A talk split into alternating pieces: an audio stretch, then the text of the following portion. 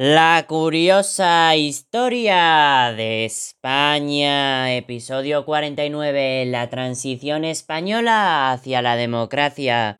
Franco proclamó a Juan Carlos de Borbón como su sucesor en 1969. Juan Carlos juró lealtad a Franco y al régimen. El rey optó por una vía reformista para llevar a España a la democracia.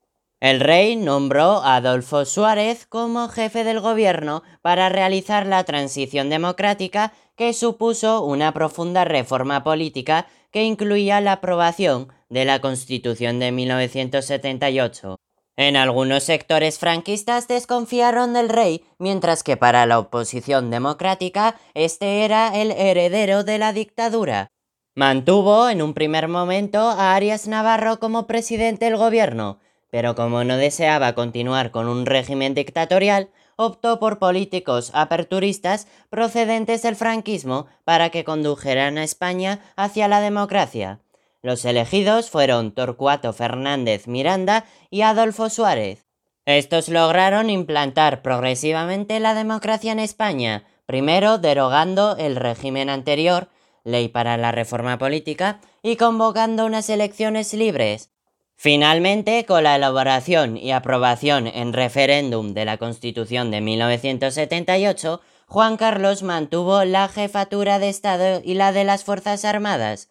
El ejército intervino poco en las decisiones reformistas que condujeron a la democracia. Por otra parte, Suárez decreta una amnistía parcial, tolera el derecho de manifestación y permite la aparición de la oposición en los medios de comunicación. La ley de amnistía de 1977 concedía libertad a presos encarcelados por su ideología política y que no tuvieran delitos de sangre. La ley de reforma política, que establece la soberanía nacional y la elección de cortes bicamerales con capacidad legislativa por sufragio universal, fue aprobada en referéndum en 1976 por el 81% de los votantes, el fracaso de la campaña abstencionista hizo que Suárez avanzase con su proyecto. Con la convocatoria de elecciones generales de 1977 se produjo la legalización del Partido Comunista Español, PCE, por decreto ley. Los dirigentes del PCE aceptaron la monarquía y la bandera de España y no recurrir judicialmente las responsabilidades de la represión la elección de las dos cámaras se realizaría por sufragio universal. Además, Adolfo Suárez autoriza el derecho de huelga y suprime la sindicación obligatoria, eliminando el sindicato vertical. Autoriza la vuelta de los exiliados, permite la libertad de expresión junto a los símbolos nacionalistas como banderas, diada y estudia una nueva estructura territorial.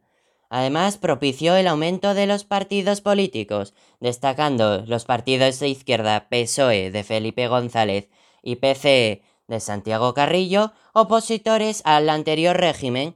De las filas del régimen nace también Alianza Popular de Manuel Fraga como partido de derechas y UCD de Suárez.